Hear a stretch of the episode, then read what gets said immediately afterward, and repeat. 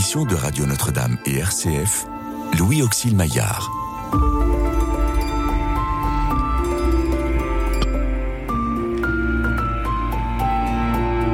Restez avec nous, car le soir approche et déjà le jour baisse.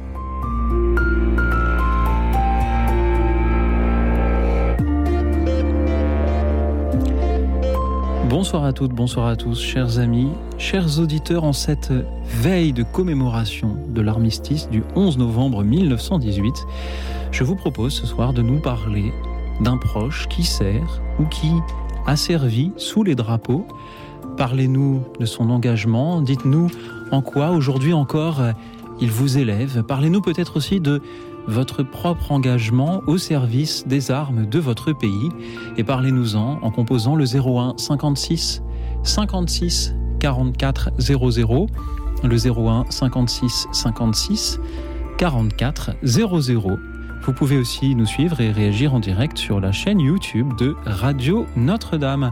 Et ce soir, pour euh, vous écouter, vous répondre et pour témoigner aussi, j'ai la joie de recevoir le Père Pierre Fresson, vicaire général du diocèse aux armées. Bonsoir Père. Bonsoir. Merci d'être venu jusqu'à nous pour... Euh, écouter nos auditeurs ce soir. Est-ce que vous pourriez nous présenter en quelques mots le diocèse aux armées pour ceux qui ne le connaîtraient pas euh, Qui est-il Que fait-il?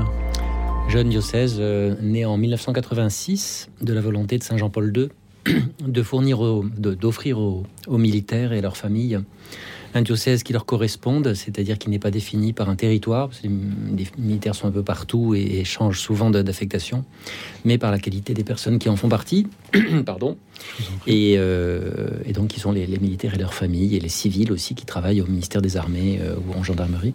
Donc euh, nous sommes d'abord au service de ces, de ces militaires, de leurs familles, que ce soit dans les garnisons, mais aussi dans les opérations, opérations extérieures ou les, les bâtiments de la marine voilà, Vous avez donc un, évêque aux armées, une cathédrale aux armées aussi, euh, aux invalides. Aux invalides, Saint-Louis des Invalides. Il y a donc deux cathédrales catholiques euh, à Paris. Voilà, la nôtre est ouverte en ce moment. la vôtre est ouverte en ce moment, on peut euh, en profiter. Est-ce que l'on devient aumônier militaire comme on devient prêtre d'un diocésain ou est-ce que c'est euh, par la suite euh, que, ce, choix se, fait euh, Est-ce que, par exemple, vous-même, vous êtes dès, le début, vous vouliez être aumônier militaire?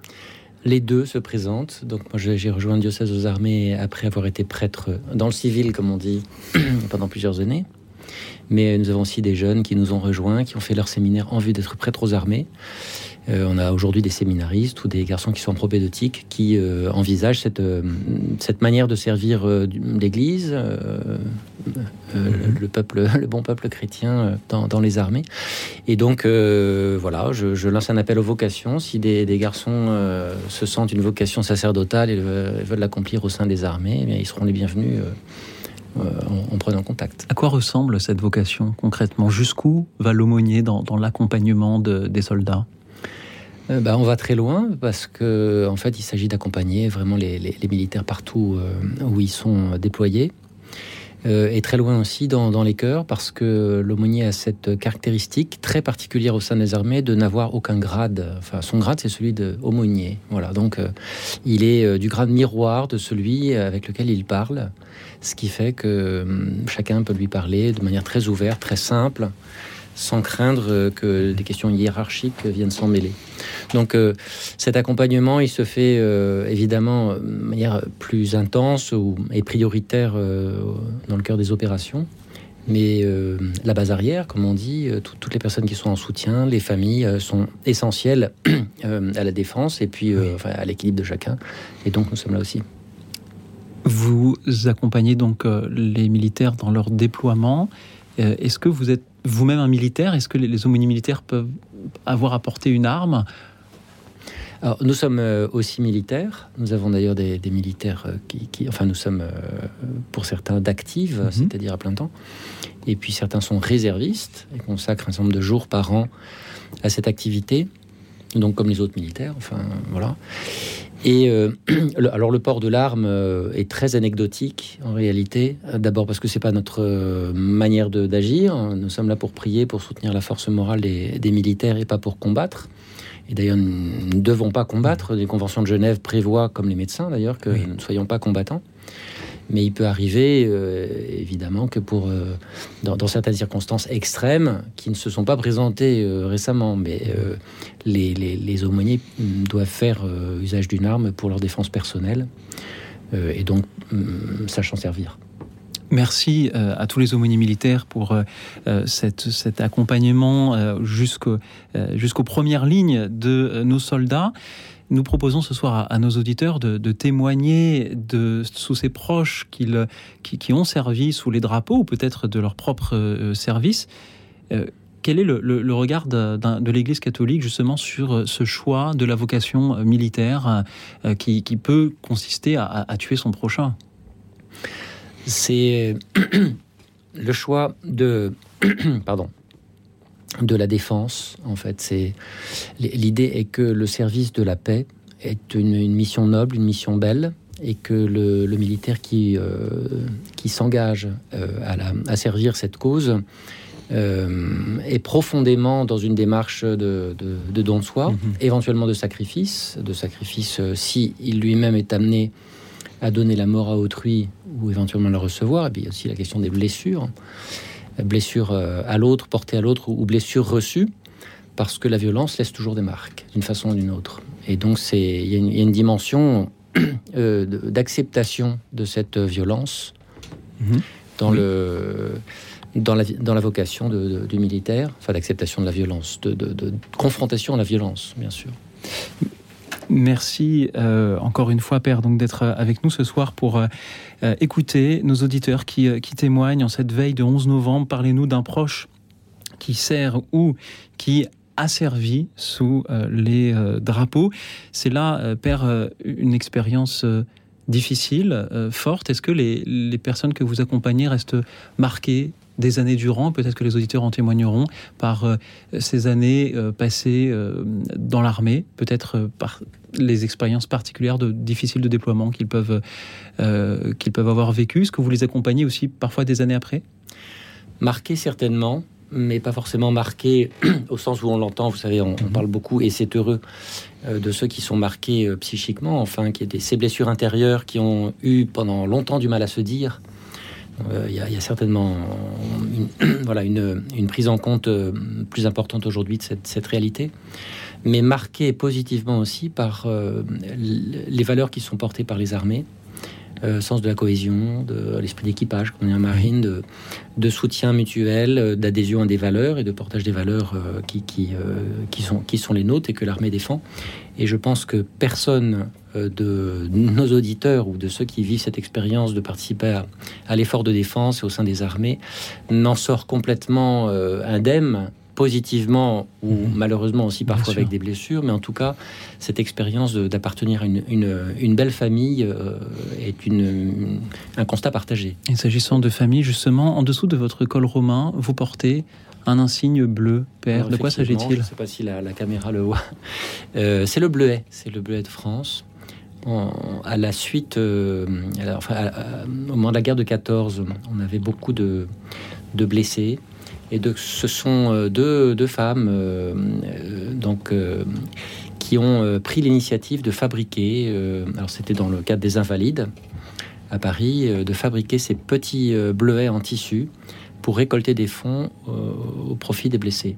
Et cette euh, association, euh, cette initiative s'est prolongée et s'est détendue à tous ceux qui aujourd'hui ont besoin de, soutien et et donc on, peut acheter son, son bleuet de, différentes dimensions pour soutenir la cause des, blessés. Un magnifique site internet qui permet de, l'acheter et de soutenir de cette manière les blessés. Et une autre manière de, soutenir nos proches militaires, c'est de témoigner ce soir justement. Et je vous propose d'accueillir Denise qui nous appelle de Clamart. Bonsoir Denise. Bonsoir Denise. Euh, bonsoir Louis Auxil, bonsoir Padré. Euh, je vous appelle parce que c'est une émission qui me touche beaucoup aujourd'hui, bien sûr. Mon père né en 1898 et décédé en 1959, il avait fait la guerre de 14. Mais il en parlait très très peu. Par contre, moi j'ai beaucoup de souvenirs de la guerre de 40, bien sûr. Hein. Euh, j'étais petite, mais je me rappelle de beaucoup de choses et on a été très très marqués parce que ça marque, on a beau dire. Hein. Et en plus, comme j'ai épousé un militaire, évidemment, j'étais longtemps en Afrique du Nord et en particulier en Tunisie, où j'étais aux premières loges quand il y a eu l'affaire de Bizerte, dont on n'a pas beaucoup parlé, mais c'était pas rigolo du tout. Bon. Mais il fallait faire. Et puis, alors, après, ben, mon mari étant à Villacoublay, je me suis retrouvé à Clamart. Et évidemment, nous avons un hôpital militaire qui s'appelle l'hôpital Percy, qui est très près de, chez nous. Et comme mon mari est très, enfin, nous sommes pratiquants, croyants bien sûr, et nous avons fait énormément avec mon époux pour venir en aide aux petits blessés qui arrivent parce que euh, moi j'ai surtout côtoyé les ceux qui arrivaient d'Afghanistan et on les a on a fait ce qu'on a pu bien sûr avec Arnaud le père Arnaud qui est maintenant qui était parti dans la marine après mais enfin qui a été que j'ai connu comme euh, avant qu'il soit prêtre hein.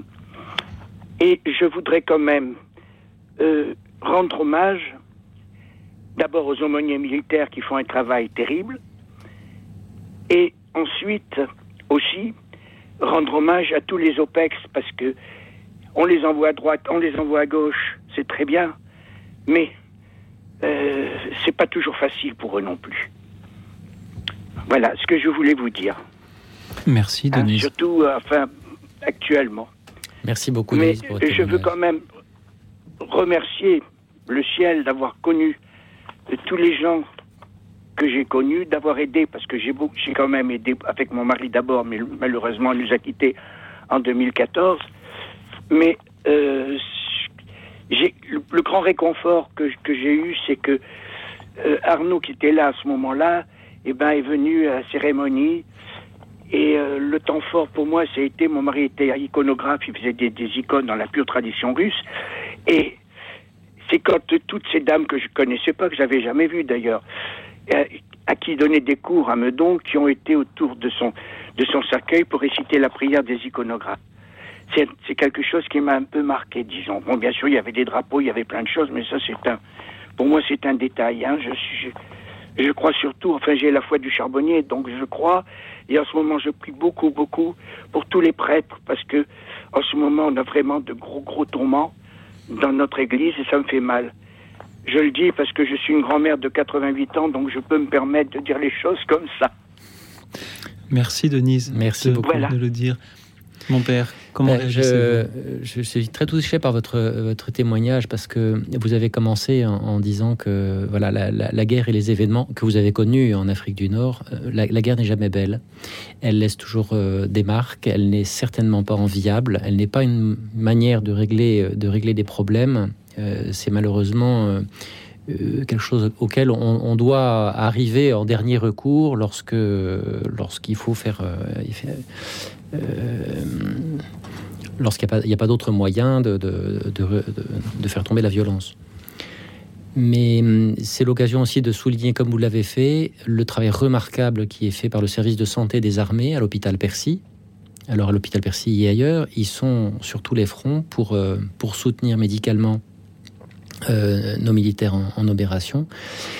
les, aumôniers et le, service de santé des armées ont depuis toujours euh, fonctionner de pair, parce que le soin des, corps, le soin des âmes euh, va, de pair.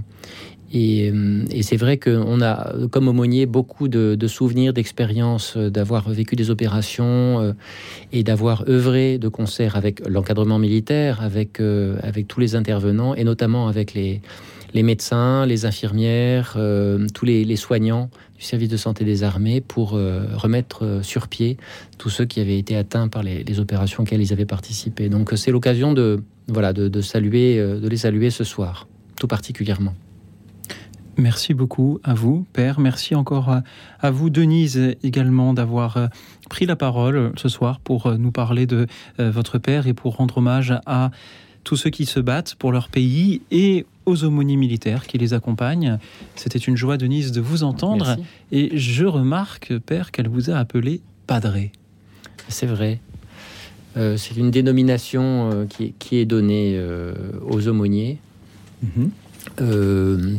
traditionnellement, voilà, qui nous vient probablement d'Italie ou d'Espagne, enfin, les origines ne sont pas très certaines, qui était plus connu, enfin plus utilisé dans, chez, les paras un temps et qui s'est un peu élargi aux autres armées. Dans, la marine, on, a un autre terme, on l'appelle le, le bohut. Le bohut, c'est la fin du mot barabou, donc c'est le bohut. Donc, est-ce que euh, tout le monde vous appelle padré lorsque vous êtes, euh, vous, vos confrères aumôniers militaires, euh, en, déploiement? Voilà, les, oui, oui, tout à fait. Oui. C'est une, c'est une appellation facile. Alors notre, notre appellation officielle, c'est Monsieur ou Madame l'aumônier. Oui. Mais le, le terme de padré désigne effectivement les, les prêtres catholiques, et est une marque voilà, de, une appellation très simple et, mhm. voilà, une marque d'affection aussi en même temps souvent. Et fraternelle. Et c'est aussi pour cela peut-être que vous avez appelé euh, ce groupe de chanteurs les padrés, parce que vous n'êtes pas seulement prêtre, vous chantez aussi, Père On s'y essaye, même si ma voix ce soir ne laisse pas supposer. Les auditeurs vont, se charger euh, de, de, pallier aux limites de nos voix. Euh, ce soir, il leur suffit de nous appeler au 01 56 56 44 00, chers amis, en cette veille de commémoration de l'armistice du 11 novembre 1918. Parlez-nous d'un proche qui sert ou qui a servi sous les drapeaux. Parlez-nous-en, dites-nous en quoi son exemple vous élève peut-être aussi. Parlez-nous peut-être de votre propre engagement au service des armes de votre pays au 01 56 56 44 00 pendant que nous écoutons donc les padrés, incluant le père Pierre Fresson ici présent, chanter Rappelle-toi Jeanne. Écoute dans la nuit, une émission de RCF et Radio Notre-Dame.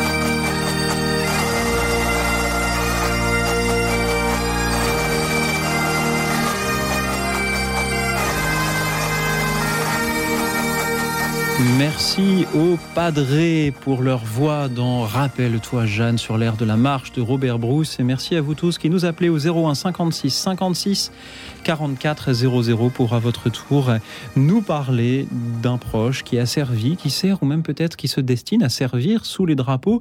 Dites-nous ce que vous inspire cet engagement, son histoire. Parlez-nous peut-être aussi de votre propre engagement au service des armes de votre pays. Toujours au 01 56 56 44 00. Dans un instant, nous allons écouter Jean Herman, mais auparavant, Padré. Laissez-moi vous demander un peu plus sur cette chanson que nous venons d'entendre. Rappelle-toi, Jeanne, pourquoi était-ce important de l'inclure dans l'album des Padrés?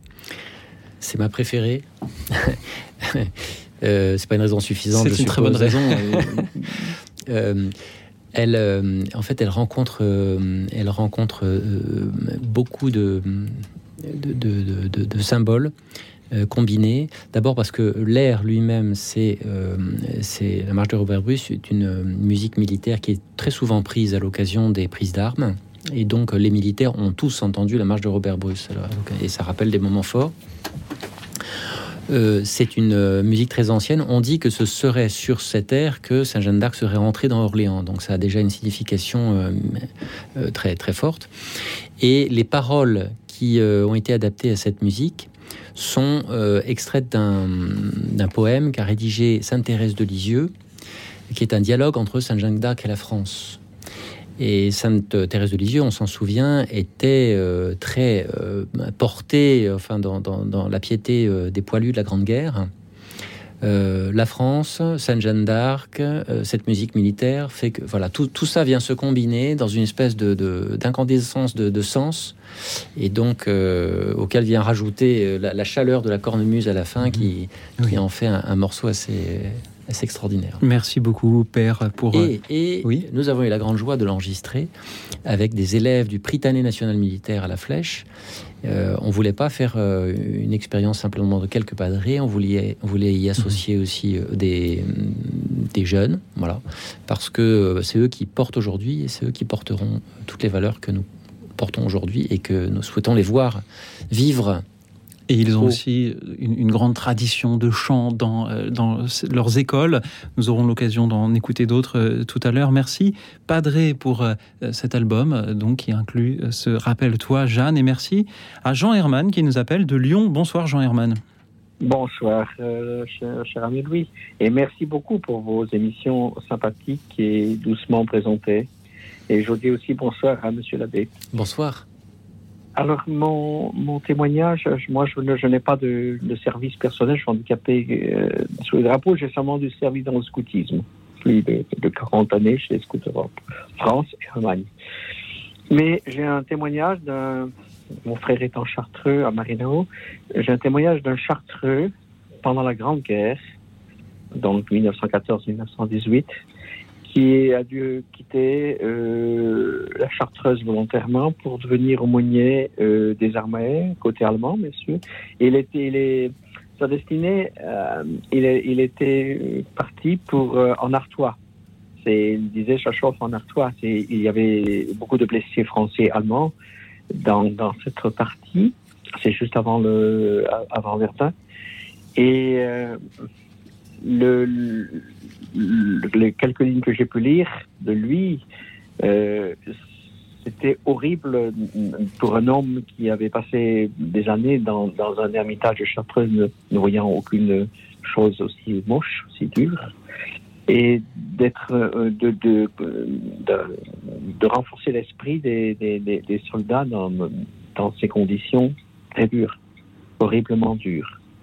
Donc il n'y a pas que les gens qui étaient euh, connus, les aumôniers, il y avait aussi des, des, religieux très fermés qui, sont, qui ont servi et qui ont aidé, y compris les religieuses, euh, pendant ces, ces, moments très difficiles. Et je voulais donner un peu témoignage de ce chartreux, qui est complètement inconnu, bien sûr. Oui. Merci, Jean Herman, de lui rendre ce Merci. témoignage. Padré, comment Alors, je crois que son nom c'était Don Hieronymus le Chartreux, mais je suis plus sûr, j'ai pas retrouvé mes notes. Merci beaucoup, Jean Herman. Restez avec nous, Padré, que vous inspirent ces paroles? Vous, vous soulignez quelque chose qui est peu présent en fait dans, dans, dans, dans la culture ou dans les esprits euh, de, des Français qui est le témoignage de ce qui a été vécu aussi chez nos ennemis de l'époque. Avec des grandes figures, des, figures de sainteté, enfin des, vraiment des, parcours extraordinaires. Alors évidemment, on connaît un petit peu, si on se penche là-dessus, l'histoire de Franz Stock, euh, j'invite tous ceux qui ne le connaîtraient pas à, aller voir euh, ce qu'il a réalisé mais aussi d'autres personnes plus anonymes euh, en France, en Allemagne ou ailleurs, qui ont porté dans les moments les plus durs de, cette période de conflit, ont porté le souci des âmes, du bien, du bien commun, de la justice et, de, la paix. C'est assez remarquable de voir la révélation de, personnalités, de, figures de sainteté dans, de, ces perles, en fait, euh, jetées dans, une période de, de troubles de, très noirs. Voilà, donc euh, euh, on a besoin, je crois, de, retrouver ces exemples, ces témoignages, parce que ça nous, ça nous aide aujourd'hui à porter l'époque qui est la nôtre et peut-être à nous préparer à une époque, aux époques qui viennent. Jean Herman, c'était une grande joie de, vous entendre rendre cet hommage à ce chartreux euh, allemand qui a été aumônier. c'est aussi une grande joie un soir de commémoration de l'armistice de 1918 euh, d'entendre une personne avec euh, ce délicieux accent allemand, comme celui que, vous avez, Jean Herman. je crois que vous habitez à cheval sur la France. Lyon et Augsbourg. Voilà, Lyon et, Augsbourg. Jean Herman, merci aussi pour toutes ces années de service que vous avez rendues à l'association des, des guides et scouts d'Europe qui, justement, a été fondée au lendemain en quelques, quelques années euh, après la guerre euh, pour euh, voilà tout à fait pour travailler à l'unité européenne, à l'amitié entre Français et Allemands notamment, en utilisant la méthode scout et, grâce à grâce à eux, il y a toujours des, des, dizaines de milliers de jeunes qui vivent ce scoutisme européen aujourd'hui. Jean Herman, merci beaucoup pour pour cet appel.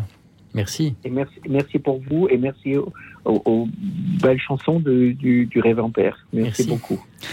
Au revoir. Au revoir, Jean, Jean Herman of Wiedersehen. Merci encore et merci à Thérèse qui nous rejoint depuis Toulouse. Bonsoir Thérèse.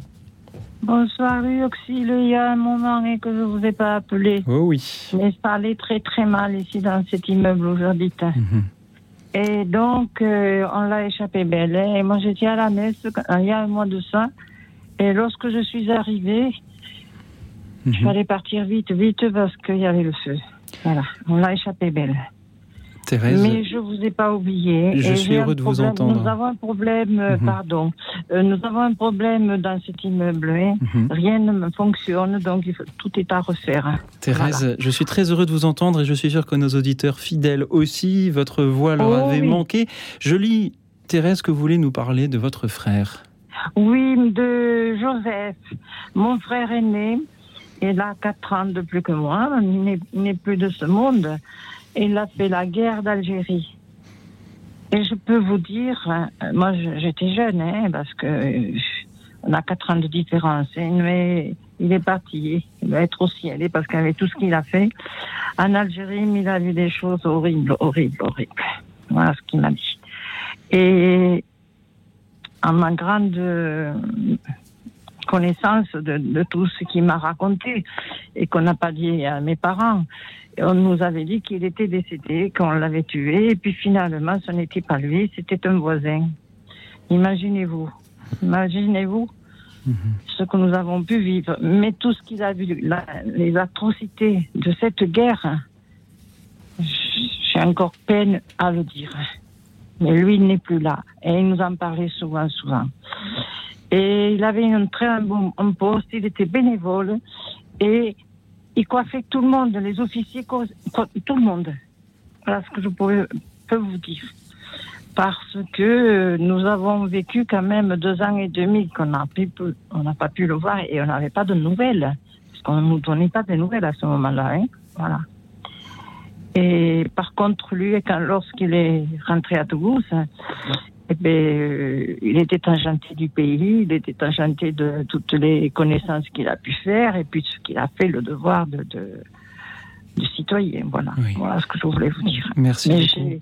J'ai du mal à en parler parce que j'ai pas, je peux pas écouter les thèmes mhm. et à cause que là je vous parle avec le, le, portable. Oui. Et moi, les appareils électriques ici ne, ne fonctionnent pas hein, parce que c'est un vieux immeuble. Thérèse, et merci. ont oublié à faire quelques réparations. Oui. Quelques, Thérèse, quelques travaux, merci beaucoup pour euh, votre amitié et votre témoignage de, de ce soir. Merci à votre frère pour euh, ce qu'il a fait, pour euh, ce qu'il a enduré. Père euh, Pierre Fresson, comment réagissez-vous à, cette euh, douleur de Thérèse qui, euh, des décennies après, souffre encore du témoignage de son frère ayant connu la guerre d'Algérie? Je beaucoup de familles ont été marquées, alors de familles françaises c'est certain, en Algérie aussi.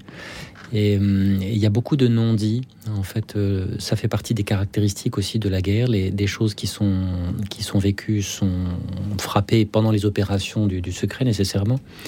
Et quand on revient, on n'en parle pas parce que on ne sait pas trouver les mots qu'on pourra partager, parce que les expériences qu'on qu'on a ne sont pas partageables, parce que les, membres de la famille, on ne souhaite pas leur imposer euh, l'expérience qu'on a faite, euh, traumatisante euh, souvent.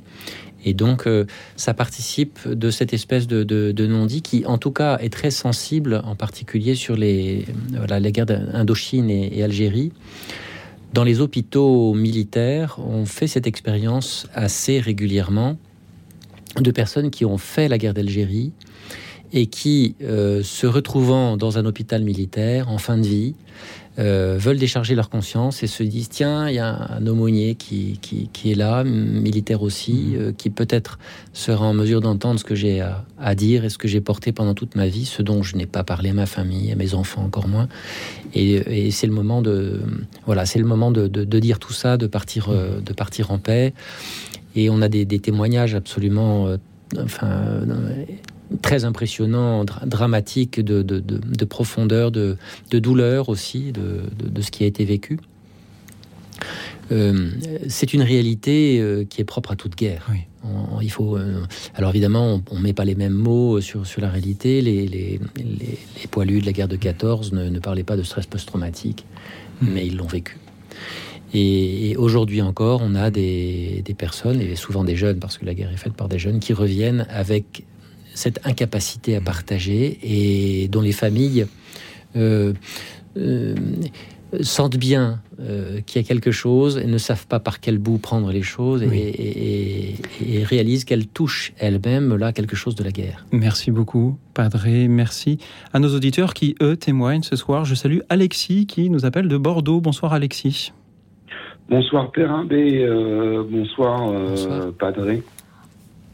Euh, je suis très ému de, de vous parler parce que j'ai découvert votre chaîne euh, YouTube il y a quelques, quelques, quelques temps et je suis extrêmement touché par vos chants en fait, euh, les chants de, des Padrés que j'ai découverts euh, sur YouTube et euh, ça m'a transporté littéralement. Euh, alors moi, j'ai servi contingent 9802, 3e régiment du génie. Mhm. Euh, J'étais sorti en symptômes post-traumatiques parce que ça s'est mal passé. Mhm. Et j'ai mis 20 ans à m'en remettre, mais je ne regretterai jamais d'avoir servi mon pays. J'ai été scout et je suis tombé sur euh, le champ de promesses des padrés. Mhm. Et ça m'a transporté. Merci de votre témoignage. transporté. Ça m'a transporté et, et je voudrais vous remercier parce que ça me fait garder espoir. Voilà. Merci de m'avoir écouté. Merci beaucoup de votre témoignage. On on- n'avait pas d'objectif en fait en enregistrant ces, ces premières vidéos. Quand on a commencé, c'était à l'époque du confinement. On savait pas trop comment euh, continuer à déployer une activité, comment comment évoluer. Et donc c'est Monseigneur de, de, Romanet, notre évêque, qui nous a dit allez, on va faire des vidéos, on va enregistrer des chants, on va les diffuser. Ça sera une manière de, contribuer à notre mission qui est le qui est le soutien de la force d'âme. Voilà. Et donc euh, on l'a fait et on a été très étonné en fait de des retours comme les vôtres, Alexis, de gens qui ont, pour certains, côtoyé l'armée comme vous euh, ou vécu euh, un service au, sein des armées, et puis d'autres pas du tout, et qui euh, témoignent de, de- de la manière dont ça les touche, les valeurs qui sont celles de l'armée, le fait aussi qu'il y a une dimension religieuse transcendante qui se, qui se dit dans, dans ce que vivent les armées, parce que ce sont les questions les plus profondes, les plus existentielles, en fait, qui, qui sont là mises en avant et donc des, profils très variés, de, de jeunes, de vieux, de, de toute origine, de, voilà, qui nous ont dit euh, leur reconnaissance de, pouvoir témoigner de, tout cela. Et donc c'est pour ça qu'on a fait un album en fait euh, derrière, qu'on a, qu'on a publié un CD. Merci beaucoup Alexis de nous avoir parlé de votre euh, service militaire, de ces 20 années que vous avez mis à vous en remettre avec, après un syndrome post-traumatique et, et d'ajouter Je ne regretterai jamais d'avoir servi mon pays. Alexis, moi je fais partie d'une génération qui euh, n'a jamais eu à faire de service militaire, même pas trois jours. Euh, une bête journée d'appel et de préparation à la défense sans, aucune difficulté, sans aucun enjeu. Et je ne sais quel mot trouver pour vous remercier, euh, vous, de, l'avoir fait et d'avoir porté ce syndrome de, stress post-traumatique que moi je n'ai jamais eu à porter, à affronter.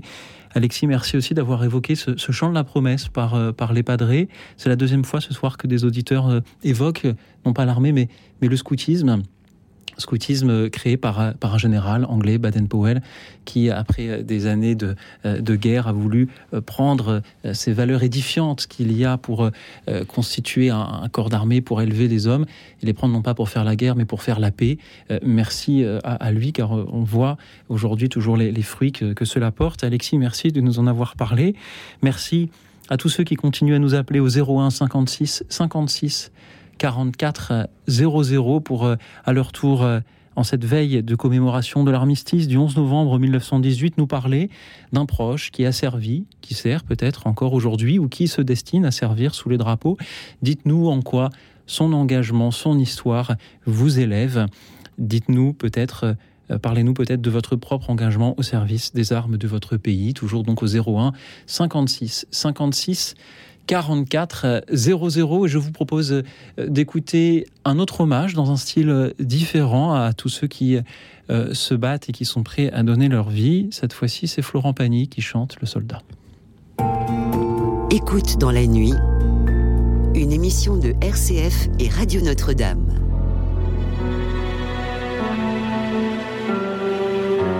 À l'heure où la nuit passe au milieu des tranchées, ma très chère Augustine je t'écris sans tarder. Le froid piqué me glace et j'ai peur de tomber. Je ne pense qu'à toi, mais je suis un soldat. La la la la la la la la la Mais surtout ne t'en fais pas, je serai bientôt là. La la la et tu seras fier de moi l'heure où la guerre chasse des garçons par milliers, si loin de la maison, et la fleur au canon. Ces autres que l'on tue sont les mêmes que moi, mais je ne pleure pas, car je suis un soldat. Et surtout ne t'en fais pas, je serai bientôt là. Tu seras fier de moi. À l'heure où la mort passe dans le fleuve à mes pieds, de la boue qui s'en va, des godasses et des rats.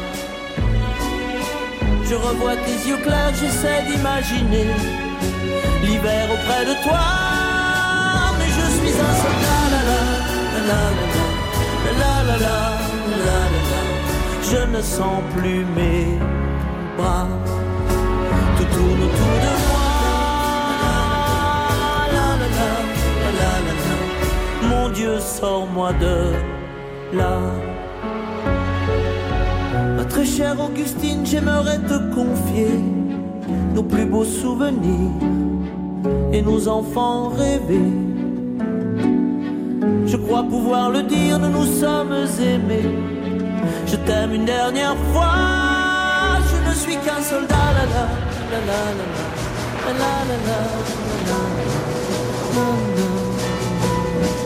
Non, je ne reviendrai pas.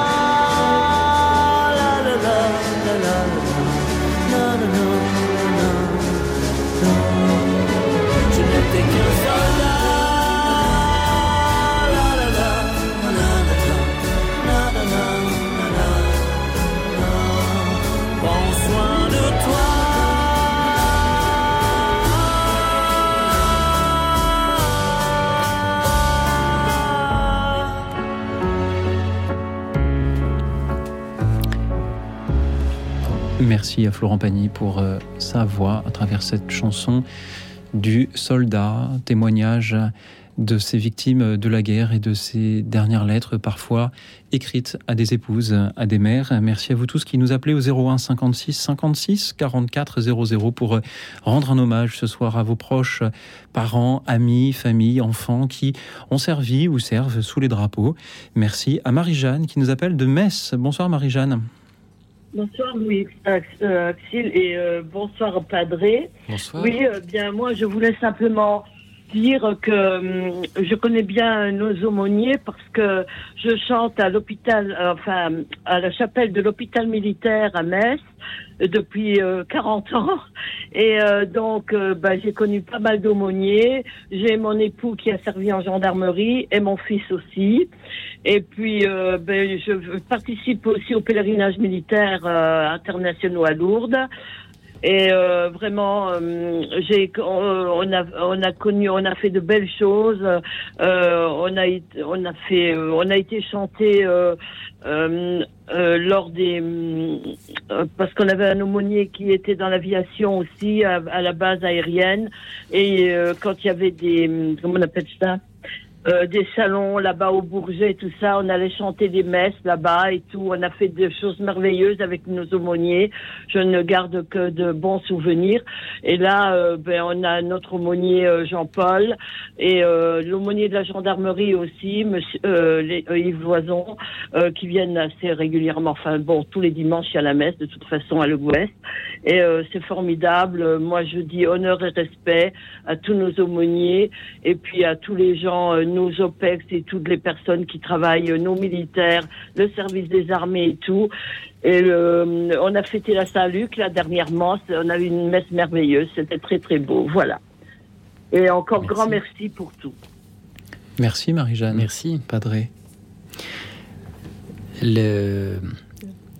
Ce qui, me, ce qui me frappe dans votre témoignage et que j'entends souvent euh, par, le biais des aumôniers, et pour mon expérience personnelle aussi, c'est euh, la manière dont euh, la vie militaire, les militaires en opération, euh, suscitent autour d'eux beaucoup de sympathie, en fait une communauté, une famille qui est là pour soutenir, pour participer à des temps de fête, à des temps de prière, à des temps consacrés au soutien.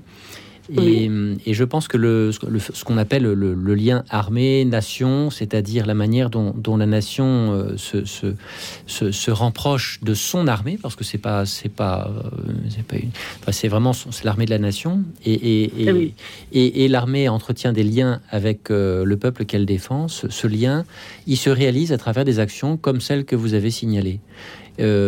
parfois très simples, parfois à l'occasion d'événements plus marquants. Mais euh, voilà, des personnes comme, comme vous, des, des communautés qui soutiennent. Euh, alors évidemment, euh, l'aubonnier est là un peu comme catalyseur, mais il s'agit bien de soutenir la communauté de défense et, et, le monde militaire. Et ce lien, il me paraît essentiel parce qu'il s'agit bien de, de, comprendre que l'armée n'est pas un en soi et qu'il s'agit bien d'une armée pour, pour, défendre la France. Oui, et nous avons une association, donc des Amis de l'Aumônerie, et vraiment, bon, ben on est là, quoi, je veux dire, en soutien et vraiment, et puis on aime nos aumôniers parce qu'ils sont tellement dévoués, gentils, compréhensifs, enfin, vous savez, je vous raconte pas, mais c'est c'est formidable. Merci de euh, votre témoignage. ça, fait chaud au cœur. Je vais aller dormir en paix tout à l'heure. merci beaucoup, Marie-Jeanne. Bonne soirée. Encore merci, d'avoir eu la gentillesse de m'écouter. Merci. Merci d'avoir eu la gentillesse de nous appeler pour témoigner, Marie-Jeanne. Merci à présent à Anne-Marie qui est avec nous depuis Lyon. Bonsoir Anne-Marie. Oui, euh, bonsoir. Euh, je dis mon père. Euh, je sais que les gens disent padré, je ne sais pas. Comme vous voulez. parce que, voilà, moi je téléphone parce que justement, je suis fille de militaire d'un ancien militaire de mon père, là, qui est décédé maintenant, qui a fait la guerre d'Indochine. Et le, qu'on parle très peu de, de la Tunisie, je suis née en Tunisie avec mon autre sœur. Au moment de la décolonisation, justement, mon père a été envoyé après la guerre d'Indochine. Hmm. Et euh, mes trois sœurs aînées, justement, sont nées au Vietnam aussi, et, et elles sont venues en Tunisie avec mon père, qui était adjudant-chef dans l'armée. Il avait épousé ma mère qui était vietnamienne et qui est décédée en Tunisie justement au moment de la décolonisation. Et nous avons été confiés à des religieuses de Nevers, des, des sœurs missionnaires en Tunisie, à Bizerte. Nous avons été élevés par ces religieuses. Et euh, euh, j'ai vécu les événements là lorsque Bourguiba a été élu président. Nous étions toutes petites. Nous, euh, étions, nous avons été témoins des bombardements de l'aviation. Là, nous étions sous les oliviers et tout le monde s'est réfugié au préventorium où, euh, des religieuses de Nevers où nous étions à l'école. Et mon père euh, venait régulièrement euh, nous voir chez, au préventorium chez les religieuses de Nevers avec le père Antoine. Et grâce à votre émission, justement, j'ai cherché le nom de ce père qui était, je l'ai en photo d'ailleurs, qui est à côté de mon père, à côté d'une jeep militaire en Tunisie, et j'arrivais pas à retrouver son son prénom et il s'appelait le père Antoine. Merci. Allô. Oui. Oui, oui, Et oui. donc, euh, oui, je suis très émue. Vous savez pourquoi? Parce que on parle souvent, euh, comme a dit un auditeur au début de l'émission, euh, il a, je crois bien que j'ai entendu qu'il a parlé de Bizerte. Oui. Et euh, donc, euh, c'est vrai qu'on parle souvent de l'Algérie, mais euh, au moment où Bourguiba a été élu président, nous avons été, euh, nous sommes, euh, moi qui suis pas née en France avec, avec euh, mon autre sœur, on n'avait jamais été en France et on a été rapatriés, on a été en France dans l'urgence, confiés, euh, c'est les militaires qui nous ont évacués, évacués en jeep dans l'urgence et on a été confiés à une hôtesse de l'air. Et ce sont les religieuses de Nevers dans le Puy-de-Dôme qui avaient un foyer qui nous ont élevés euh, jusqu'à la majorité justement. Et nous avons hérité de tout le matériel militaire pratiquement, des, des jeeps. On allait à l'école avec les une jeep militaire. D'ailleurs, on voulait pas qu'on nous arrête devant l'école parce qu'on avait, c'est pas qu'on avait honte, mais on se promenait avec les jeeps euh, militaires. euh, on a bourlingué avec ces jeeps. Anne-Marie, merci beaucoup parce que vous, étiez donc, vous êtes donc la fille d'un militaire qui fait la guerre d'Indochine, qui ensuite a, a été euh, vivre en, en Tunisie. Merci car vous nous rappelez que lorsqu'on fait le choix de la carrière des armes, on entraîne un peu sa famille avec soi. Mais c'est-à-dire que euh, c'est dans son travail qu'il a été en- envoyé en Tunisie euh, pour la au moment de la décolonisation. Il était dans les 52e régiments des tirailleurs tunisiens. Mais seulement nous, nous avons été marqués. Vous savez pourquoi, euh, mon père? Parce que euh, ma mère étant décédée euh, au moment d'un accouchement en Tunisie, euh, on est deux à être nés en Tunisie, les deux dernières. Eh bien, euh, mon père, ne nous, qui était encore dans l'armée, comme on a été euh, évacué avant lui en France, on n'avait jamais été en France. Eh bien, du coup, euh, il a dit je viendrai vous rejoindre. Il savait qu'on était chez dans ce foyer chez les religieuses de Nevers, les mêmes qu'en Tunisie. Eh bien, euh, il a, nous n'avons pas, il nous a pas donné signe de vie. Et c'est une de mes sœurs qui a 18 ans, a fait des recherches et qui a su qu'il avait été remarié avec une lyonnaise.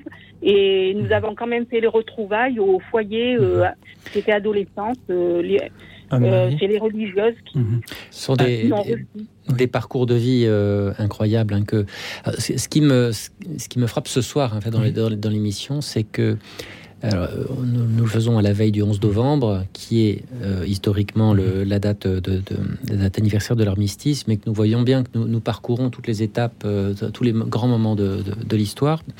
Et euh, la date du 11 novembre a une importance particulière en ce moment, puisqu'elle fait, la lien, elle fait le lien entre différentes époques, différentes guerres, des personnages qui nous ont marqués, des situations de vie euh, que nous connaissons plus ou moins parce que ça fait partie de l'histoire de France, mais on s'est jamais complètement penché dessus. Et puis on entend parler de temps en temps de, de témoins de cette époque. Je pense que euh, cette année, voilà, on va, on va, on va célébrer euh, le premier anniversaire de la mort d'Hubert Germain, Oui. qui est donc décédé le 12 octobre 2021, qui était le dernier membre de l'ordre de- des Compagnons de la Libération. Euh, donc année un peu particulière pour nous parce que euh, cette date du 11 novembre, elle, elle traverse l'histoire, elle rencontre tous les grands moments de la vie de notre pays. Merci encore euh, Anne-Marie. Et l'histoire euh, de, des relations entre la France et la Tunisie est, est complexe. Figurez-vous que j'ai moi-même eu, eu l'occasion de me rendre à Bizerte euh, il y a un certain nombre d'années maintenant, avec quelques collègues. Et, et- et alors que nous étions là-bas et que nous parlions français, nous avons eu cette surprise de voir un, un monsieur très âgé, peut-être euh, 90 ans, peut-être même plus, qui s'est planté devant nous, qui nous a regardés et qui s'est mis à chanter la Marseillaise. Alors, on était tout étonnés. Puis il a chanté le premier couplet, le refrain de la Marseillaise, sans que nous parvenions à comprendre pourquoi. Et il parlait un, un- un assez mauvais français, mais il nous a euh, laissé comprendre qu'il s'était battu aux côtés des Français en 1944-45 pour libérer l'Afrique du Nord des Allemands. Et voilà, l'histoire est, complexe et parfois les, alliances peuvent changer. Merci Anne-Marie d'en avoir témoigné ce soir de voilà cette complexité aussi du choix de la vocation militaire quand on a une famille. Je vous propose d'accueillir maintenant Rémi qui nous appelle de Courbevoie. Bonsoir Rémi. Oui, bonsoir. Bonsoir. Euh, oui, je voudrais vous faire part d'un moment qui a été pour moi important, qui a été de faire mon service militaire. Euh, je suis rentré en 1er mai 68. Ce qui fait que j'ai connu euh, le 1er janvier 68, ce qui mhm. fait que j'ai connu mai 68 en étant militaire. Et il a fallu être resté enfermé pendant quatre mois. Oui. Mais euh, comme il semblait que ce soit possible qu'on ait à intervenir militairement, on avait nos sacs à dos prêts euh, au pied de notre, de notre lit. Et il nous arrivait certains jours de devoir dormir habillés. Hmm. C'était une tension assez forte et on ne pouvait pas sortir à l'extérieur parce que ça nous est arrivé une seule fois et on était euh, hués et il y avait une tension. Il y a une tension très forte par rapport aux militaires et à, et à l'idée qu'il puisse y avoir des combats, peut-être. Voilà. Euh, ce que j'ai trouvé euh, très formateur dans ce temps, ça a été de vivre d'abord la chambrée à 12 personnes. Et comme on était très différents, il y avait ceux qui ramenaient de permission des saucissons et mmh. du jambon, et d'autres euh, comme moi qui ramenions des livres, des revues, etc. Donc on a eu des échanges et on, a appris à, s'accepter très différents. J'ai trouvé que c'était une, très belle chose. Aussi, euh, nous avons, euh, j'ai trouvé l'officier, la, vie de l'officier, la, mission de l'officier euh, magnifique, puisque euh, dans les chasseurs alpins, il n'a pas une vie à part. Il doit, comme, comme le chasseur, monter avec ses skis, porter sa nourriture, porter, etc., et faire son igloo s'il veut passer la nuit mmh. à couvert. Mmh. Donc, euh, il y avait une proximité énorme entre la hiérarchie et le soldat. Et ça, c'était une très belle chose. Voilà un peu ce que j'avais à vous dire sur ces. Euh, ça a été 18 mois de service militaire. Et j'avoue que l'arme des chasseurs alpins est une euh, très belle euh, arme de, rencontre et de partage. Je, j'ai des, une évocation aussi de, de, de, figures comme ça, d'encadrement des officiers ou des sous-officiers assez remarquables. Et, je dois dire que comme aumônier, nous faisons nous aussi l'expérience de la, proximité avec euh, des gens que nous n'aurions certainement pas rencontrés euh, si nous étions restés en paroisse. Euh, alors évidemment, comme vous le disiez, hein, nous, enfin moi, j'ai, dans la marine, j'ai jamais eu à construire d'igloo, et je pense que le jour où ça se passera, c'est qu'on est vraiment arrivé à des extrêmes. Mais faire un quart, ce qu'on appelle le zérac dans la marine, le, le, quart de minuit à 4 heures du matin, qui est euh, un quart où les langues se délient, où une proximité, on est, dans, on est dans le noir, dans la pénombre, donc on peut parler plus facilement. Sont des moments assez extraordinaires de partage, de profondeur. Mais il faut reconnaître que le lendemain matin, on est un peu dans le pâté quand même. Et donc euh, voilà, il faut, c'est le prix à payer pour vivre cette extraordinaire expérience de proximité, celle de la chambrée que vous avez vécue et celle de toutes les opérations. Et quant à nous, nous faisons le quart de, de 22h à minuit et c'est aussi le moment des, discussions profondes et parfois même des confidences. Merci beaucoup Rémi de nous avoir appelés pour euh, nous parler de votre service militaire dans les chasseurs alpins et, de tout ce que cela vous a apporté. Merci à tous ceux qui euh, continuent à nous appeler depuis le Riglou ou depuis, euh, depuis ailleurs, toujours au 01 56 56 44 00.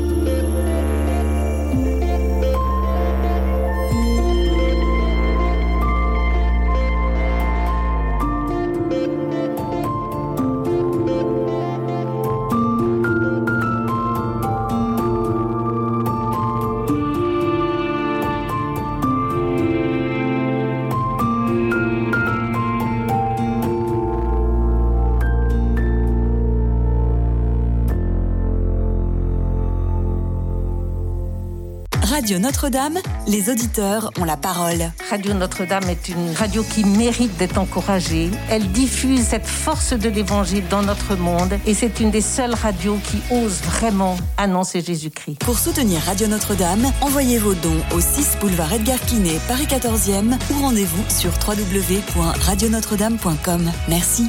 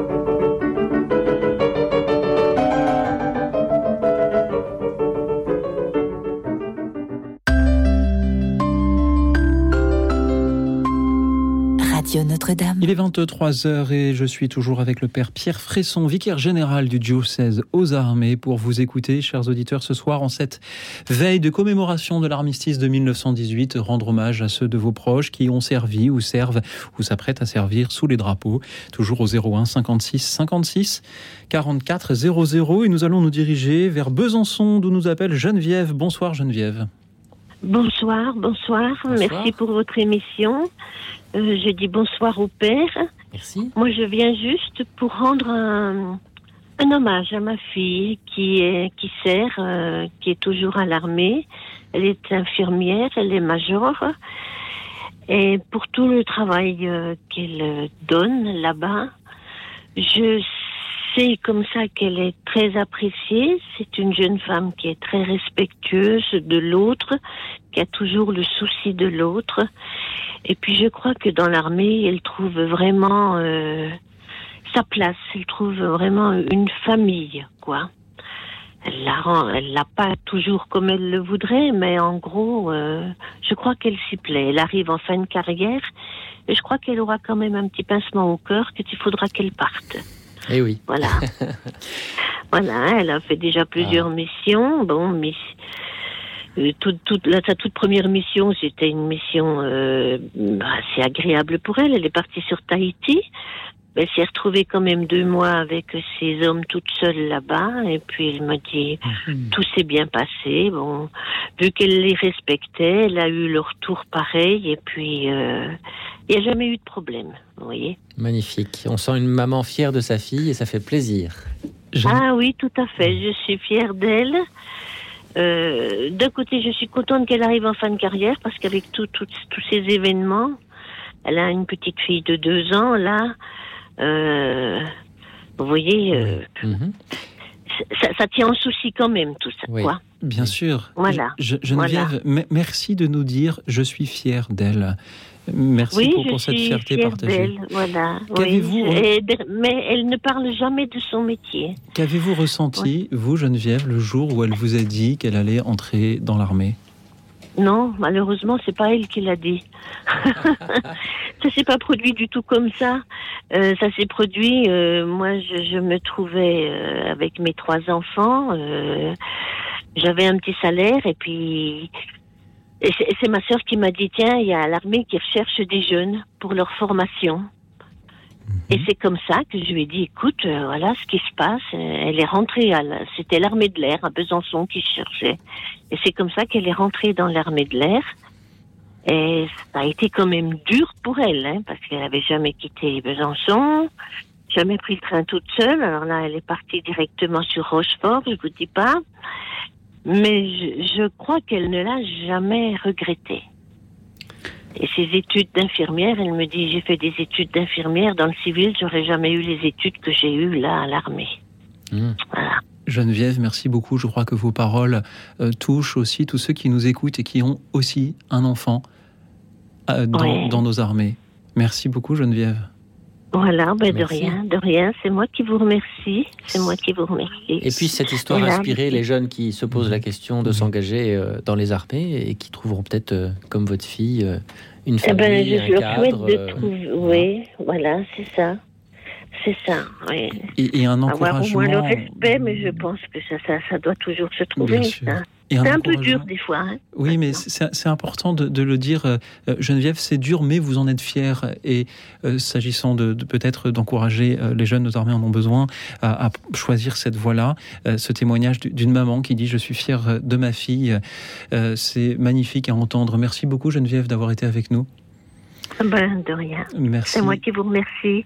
Merci Voilà, pour, euh, bonne- pour, pour tous les parents de militaires qui nous écoutent euh, également et qui se reconnaissent certainement dans vos paroles. Euh, Geneviève, je suis très heureux que nous ayons eu ce soir euh, une maman de militaire pour euh, témoigner.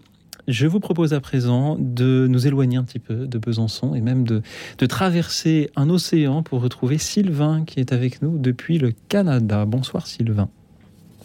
Bonsoir, bonsoir le bonsoir Padre. Comment allez-vous? Mais merci, très heureux d'entendre cet accent venu de...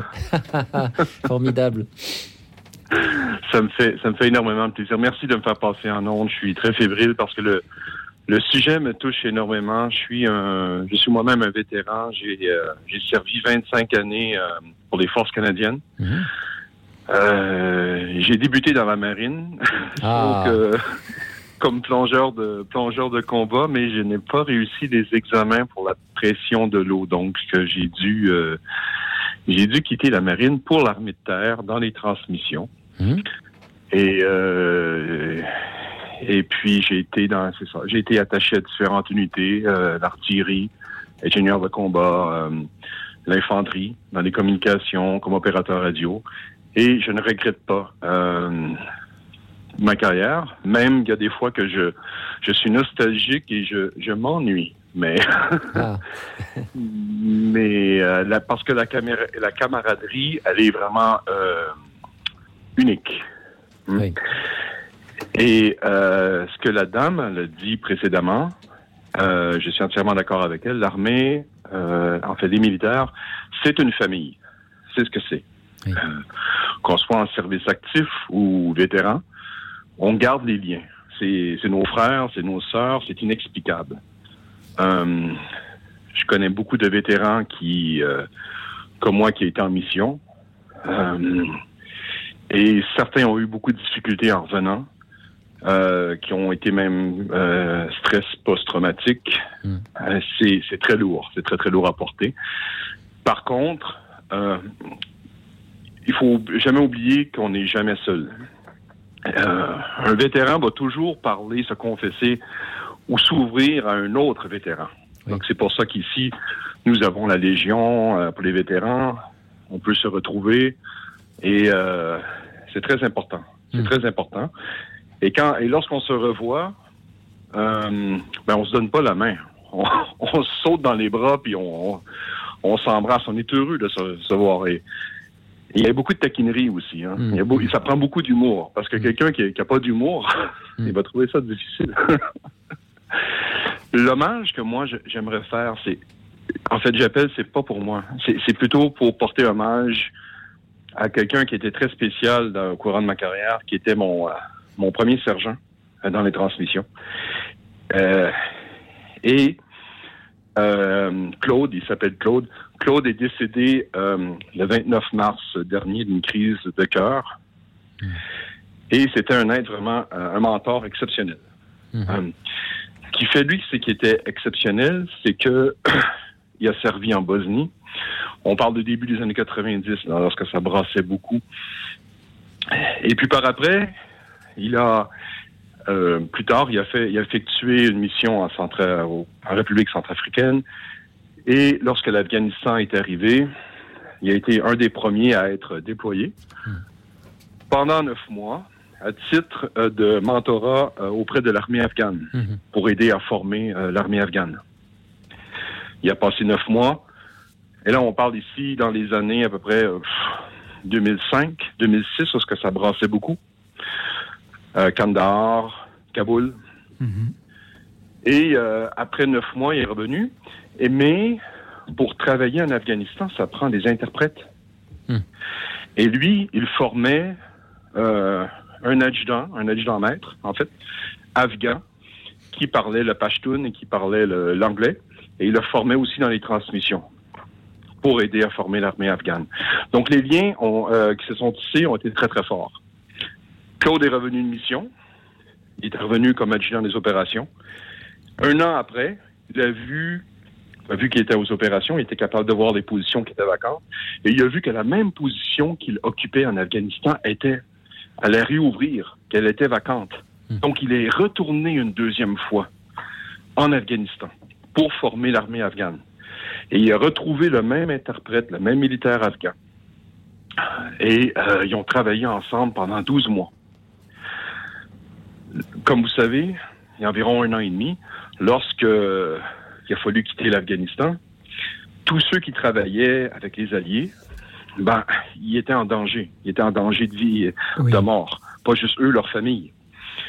Et Claude a fait des pieds et des mains et des efforts euh, incontournables pour pouvoir aider son ami qui était là-bas, qui était resté. Est-ce qu'il est parvenu Lui et sa famille. Tout à fait. ce qui est intéressant, c'est qu'il travaillait avec un major euh, européen et euh, ils se sont dit, OK, c'est le, toi, de ton côté, tu tires, de, tu fais les efforts. Moi aussi, du côté du Canada, et on, on, aide notre, notre ami pour avoir un visa. Et oui, effectivement, l'Afghan, euh, l'interprète afghan, est sorti, lui, sa famille et euh, ses six enfants en février dernier, mmh. février 2002. Mmh. Un mois avant le décès de Claude. Et Claude était vraiment heureux, mmh. fou de joie. Donc, il a sauvé la vie de huit personnes. Et aujourd'hui, ben, cette personne-là est dans un pays en Europe et euh, c'est magnifique. Donc, euh, hmm. c'est l'histoire que je tenais à partager. Sylvain, merci beaucoup de l'avoir partagé ce soir, euh, nous avoir parlé de ce lien très fort tissé entre ces personnes en, situation de, guerre. Moi, je suis très heureux de vous entendre ce soir parce que, alors que nous commémorons demain ce qui est pour nous en France une fête nationale, voilà que nous avons eu ce soir un accent allemand tout à l'heure avec Jean Herman, des accents de, des différentes régions de France, et puis maintenant votre accent québécois, Sylvain. Il y a eu des soldats canadiens qui sont morts également en 14-18, plusieurs, euh, plusieurs dizaines de milliers. Euh, Sylvain, de quels yeux, depuis le Canada, voyez-vous cette euh, date du, du, 11 novembre? Est-ce qu'elle signifie quelque chose pour vous? Oui, une excellente question. En fait, demain, évidemment, c'est commémoration, évidemment, à 11 heures ici. moi, j'habite dans la capitale, donc il y a le monument de la guerre, il va y avoir des... on se souvient de ceux qui ont servi, ceux qui servent et ceux qui ont perdu la vie. Mhm. pas juste dans les combats, mais aussi au retour. Donc, c'est très important. Nous portons, euh, je crois que c'est une coutume britannique, nous portons le coquelicot à partir du, euh, sur notre veste à partir du 1er novembre, parce que le coquelicot rappelle euh, le sang des soldats qui sont morts à la guerre, mhm. dans les Flandres, en Belgique. c'est extrêmement important. Et mhm demain matin, ça c'est sûr, on, se retrouve une, bande d'anciens vétérans. On va aller prendre un petit déjeuner. Après, on va aller à la. C'est important de se retrouver. Oui. Très important. Sylvain, merci beaucoup de nous le dire, de nous rappeler que ce, ce 11 novembre est aussi pour euh, tous, les, tous, les alliés de la France un, jour de commémoration. 65 000 soldats canadiens euh, tués, 150 000 blessés entre 1914 et 1918. Et une nouvelle fois, j'ai envie de vous dire merci, euh, Sylvain, tout simplement d'être venu voilà, de, de, si loin pour, pour cela. Euh, c'était une joie de vous entendre. Padré, avez-vous une, réaction au témoignage de Sylvain avant que nous écoutions Elisabeth qui va être avec nous? Le, la rencontre entre les peuples est aussi une caractéristique euh, des opérations actuelles, puisqu'il euh, est rare que la France soit, soit seule. Et donc, on travaille souvent dans des alliances, des, groupes tactiques composites avec, avec des présences de, militaires étrangers.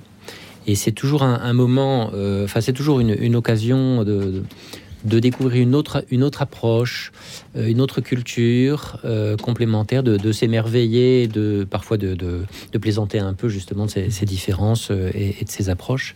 Mais je, trouve que cette réalité de travailler en coalition aujourd'hui est fait partie, à mon avis, intégrante en soi de, l'intérêt de, de la vie militaire aujourd'hui. Merci Padré. Merci encore Sylvain de nous avoir appelé. Merci beaucoup. Merci, bonne soirée. Belle soirée à vous. Euh, belle fin de journée plutôt, puisque vous êtes euh, au Québec, il n'est sans doute pas la même heure pour vous. Merci encore une fois d'avoir été avec nous et je vous propose d'accueillir euh, donc Elisabeth qui nous appelle de Sainte-Grève près de Grenoble, si je ne me trompe pas. Bonsoir Elisabeth. Oui, bonsoir. Voilà, moi je vous remercie de me permettre de rendre hommage à ces familles de Russes qui avaient été hébergées par la France parce qu'ils ne savaient pas où aller au moment de, des problèmes qu'il y avait en, en Russie. Et donc, euh, je voulais vous dire qu'ils ont contribué à la résistance. Alors, à Rive, par exemple, au château de Rive, qui était mhm. l'endroit où il y avait des munitions et des ravitaillements pour les chasseurs alpins qui venaient périodiquement. Il y avait donc mon beau-frère qui était dans les chasseurs alpins, Vladimir Igorov. Voilà, mes beaux-parents Constantin et Marie Melnik qui était au château de l'Orgère et qui gérait cet endroit secret où il y avait des munitions et du ravitaillement pour euh, la résistance. Voilà. Hmm. Et alors, à Lyon, c'est autre chose, c'est mon père qui allait garder les ponts la nuit. Pourquoi il allait garder les ponts Pour qu'on ne les démolisse pas, parce que les Américains allaient venir et il fallait éviter qu'il y ait des endroits euh, verrouillés, impossibles de passer, si vous voulez. Voilà.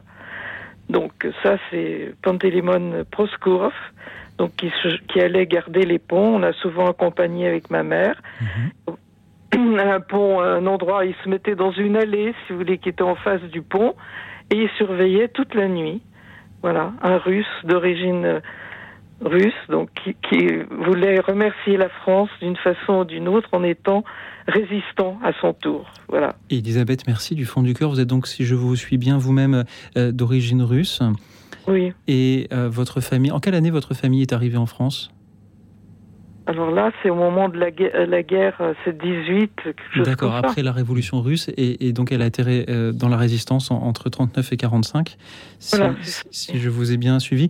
Mais merci du fond du cœur, Elisabeth, pour, euh, pour ce témoignage qui... Merci à vous de m'avoir permis de rendre hommage à mes, à mes deux, à la fois mes beaux-parents mhm. et mon père, donc qui ont euh, vraiment œuvré. Et d'ailleurs, mon père, un jour, parle, nous parle à moi et à mon frère et il nous dit oui, vous savez, un jour vous serez peut-être appelé à donner votre vie pour la France. Alors on le regarde étonné parce que je sais pas, j'avais 8 ans, mon frère euh, 10 ans. il dit oui, il faudra la donner. Alors, il faudra donner votre vie. Et bien, il faudra la donner. Voilà. Merci. Vous serez peut-être appelé à la donner. voilà, voilà comment, ré, ré, si vous voulez, comment euh, raisonner mon père je trouve que c'est magnifique pour euh, quelqu'un comme ça de dire qu'il faut donner sa vie parce que le pays nous avait accueillis, euh, le travail et le logement, et pour les remercier, on était d'un dévouement total. Elisabeth, merci du fond du cœur en cette époque où euh, les migrations sont un, sujet si épineux, cette invitation d'un père à ses enfants de pouvoir euh, donner leur vie peut-être un jour pour le pays qui les accueille me semble être un magnifique témoignage à, dire et à répéter. Merci aussi de euh, voilà nous parler de cette amitié-là entre la France et, la Russie dont nous avons particulièrement peut-être aujourd'hui besoin de, de garder le, le souvenir. Padré, comment réagissez-vous à cette histoire extraordinaire d'Elisabeth d'une famille russe réfugiée en France après la, révolution de, 1917 et qui euh, a choisi la résistance pour euh, servir le pays qu'il a accueilli 20 ans après. Il y a la grande histoire, euh, alors je pense il les, 1038 compagnons de la libération qui ont tous des, voilà qui ont été honorés pour leur, leur dévouement, mais il y a aussi toutes ces, ces, petites histoires ou grandes histoires, mais qui sont anonymes avec ces, ces gens et parfois effectivement d'origine étrangère et qui ont œuvré pour euh, la résistance.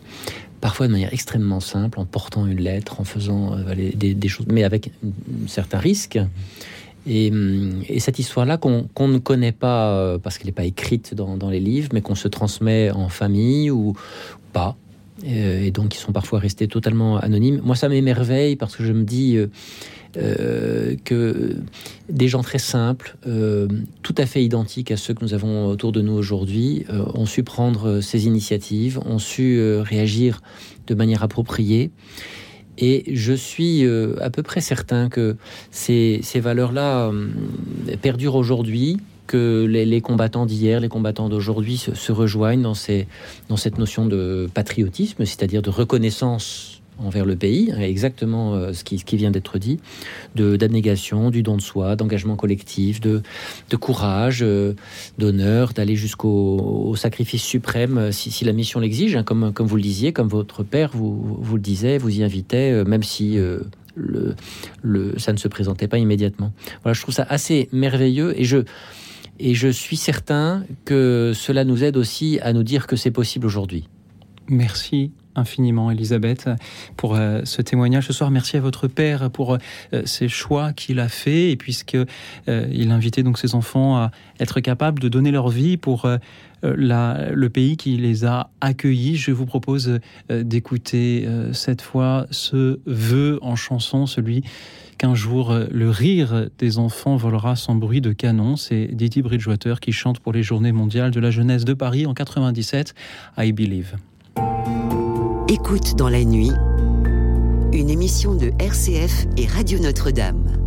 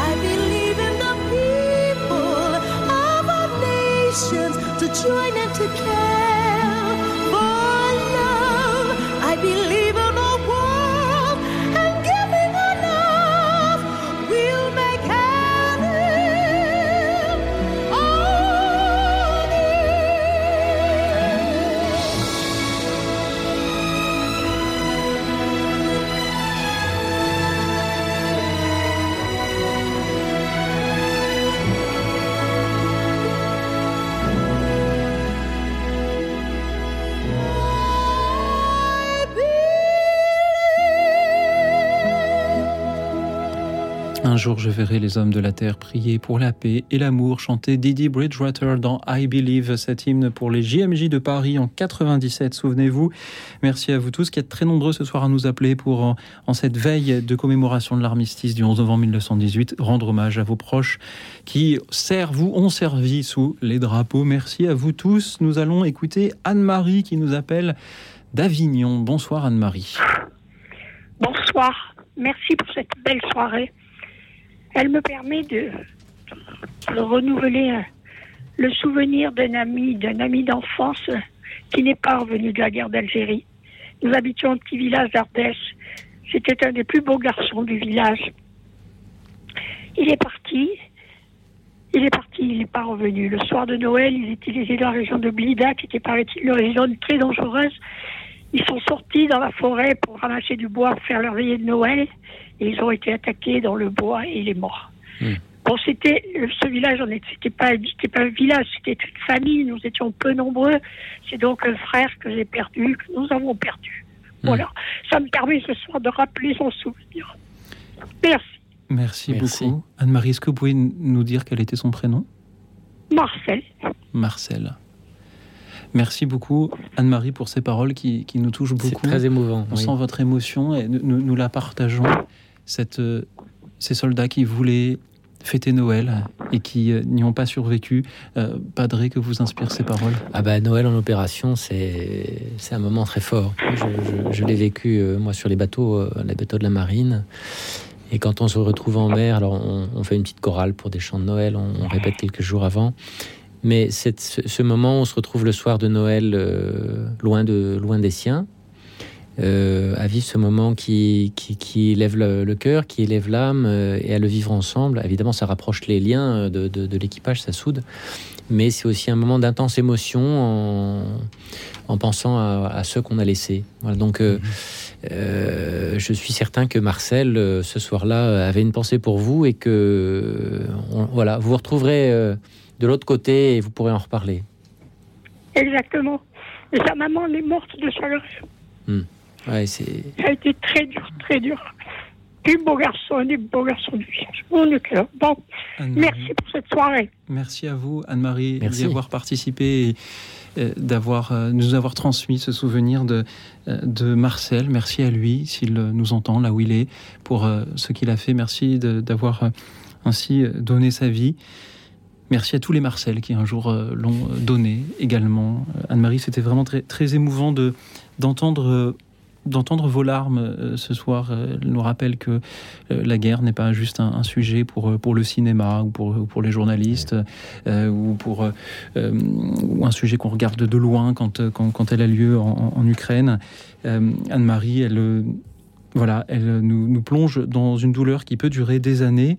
Merci encore une fois d'avoir été avec nous pour euh, nous le rappeler. Anne-Marie, nous accueillons maintenant Bruno qui est avec nous depuis Paris. Bonsoir Bruno. Bonsoir et merci euh, à tous ceux qui animent cette belle émission. Alors, je voudrais euh, évoquer ce soir le sacrifice de ceux qui donnent leur vie en abandonnant leur famille pour partir à la guerre. Et puis également, euh, je voudrais rendre hommage aux veuves qui restent seules lorsque leur mari euh, décède suite euh, au, combat guerrier. Moi, je suis le dernier d'une famille de six enfants. Ma sœur aînée avait 8 ans lorsque je suis né et je suis né avec un frère jumeau. Mon père m'a vu huit jours et puis il est parti à, à la guerre. Donc il est parti avec la première armée française euh, du général Delattre. Il était dans la Légion étrangère et euh, trois mois après ma naissance, il a été blessé très grièvement et il est décédé trois jours après.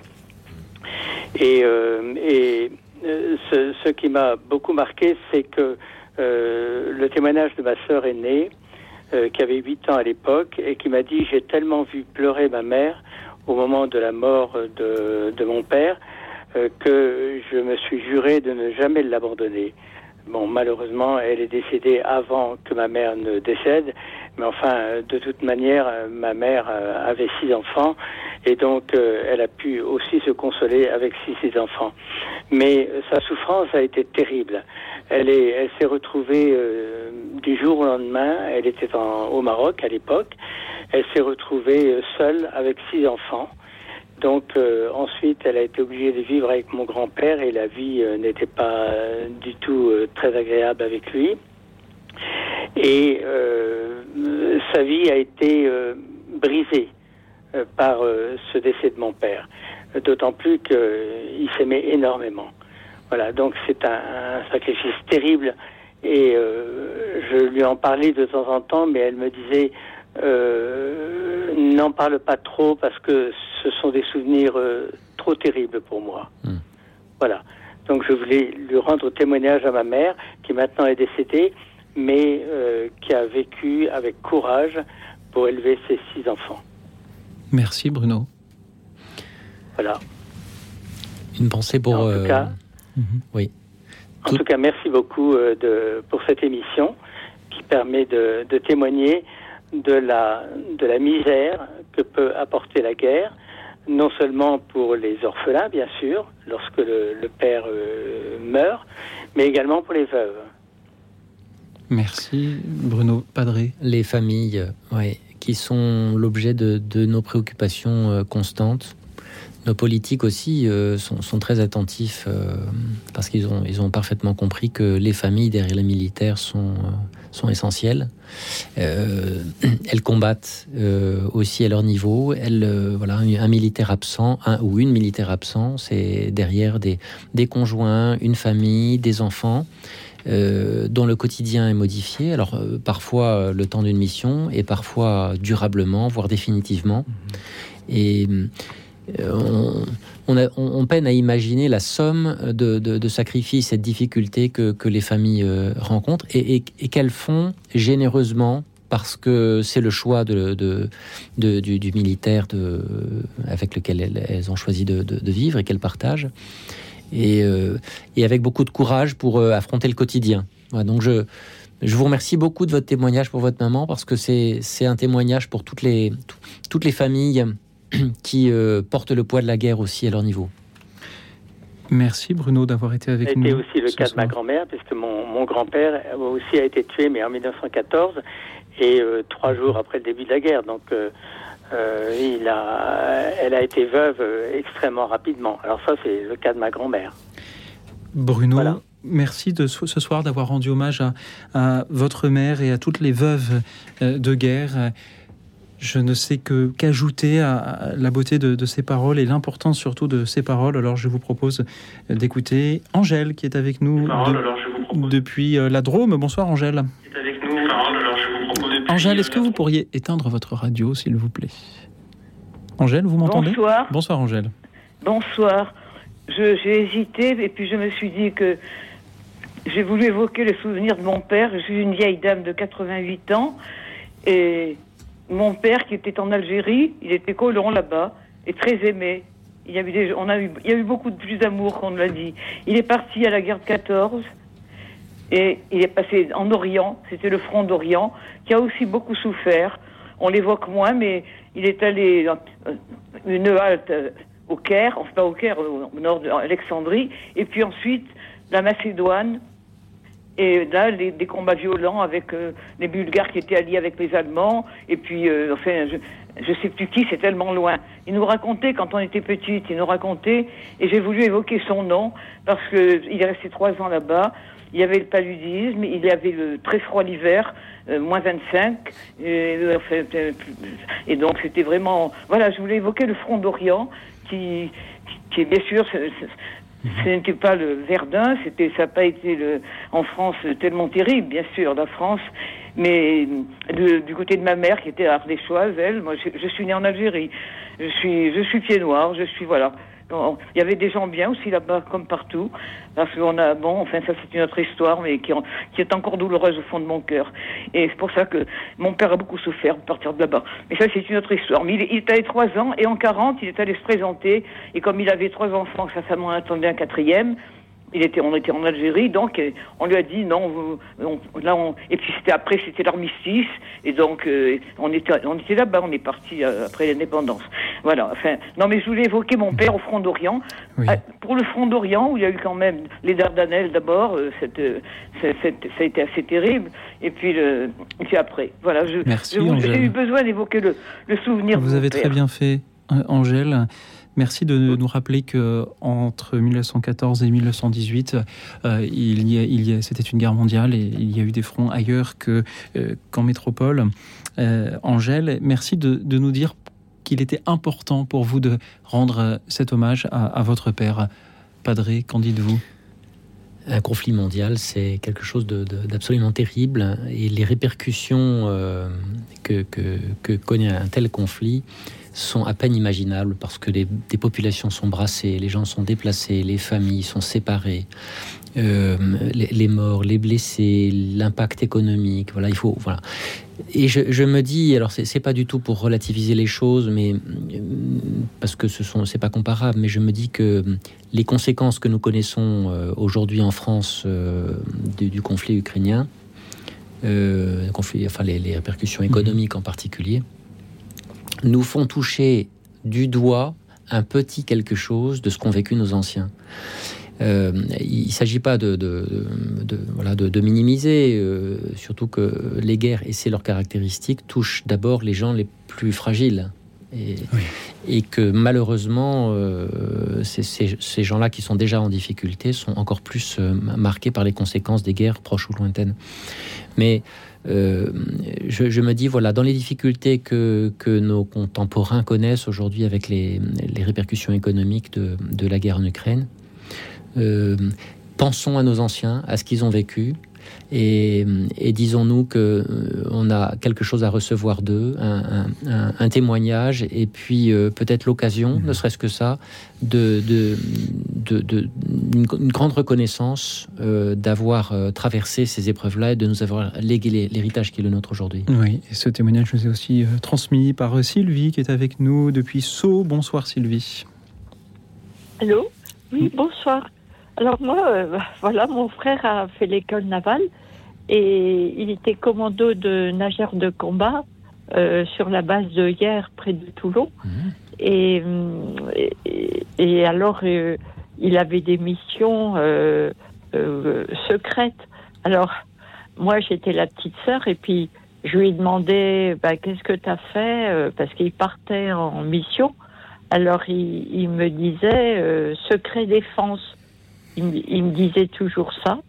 Puis moi, je trouvais ça, je me disais, il, fait un peu l'important, quoi. Mais en fait, c'était vrai, il pouvait pas parler de, de ses missions. C'était dans les années 70-80.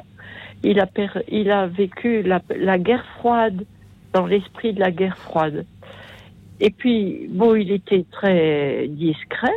Et puis, bien plus tard, moi, j'ai vu euh, une émission à la télé sur le commando Hubert.